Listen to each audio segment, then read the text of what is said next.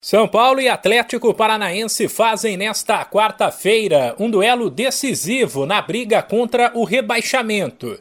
Ambos têm 41 pontos no Brasileirão, o Furacão em 13º, o Tricolor em 14º. Na sequência, em 15º, aparece o Atlético Goianiense, também com 41 pontos, depois o Juventude Colado com 40 e o Bahia com 37, já na zona de rebaixamento. Nesta terça, Atlético Goianiense e Juventude se enfrentaram e o vencedor poderia ultrapassar São Paulo e Atlético Paranaense. Mas, como deu empate, Tricolor e Furacão foram beneficiados e podem se afastar de vez da zona da degola. O São Paulo deve manter a base que venceu o Palmeiras na quarta passada.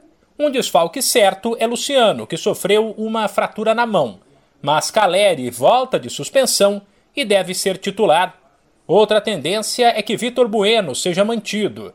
Diante do Verdão, ele ganhou um voto de confiança e voltou a ser titular depois de três meses. A atuação agradou e pode fazer com que o atleta tenha a oportunidade de disputar uma sequência de partidas.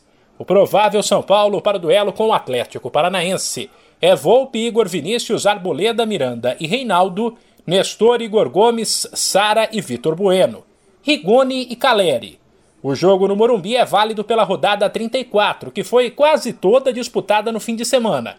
Mas essa partida foi adiada, porque o Furacão tinha a final da Sul-Americana. A bola começa a rolar às nove e meia da noite, no horário de Brasília. De São Paulo, Humberto Ferretti.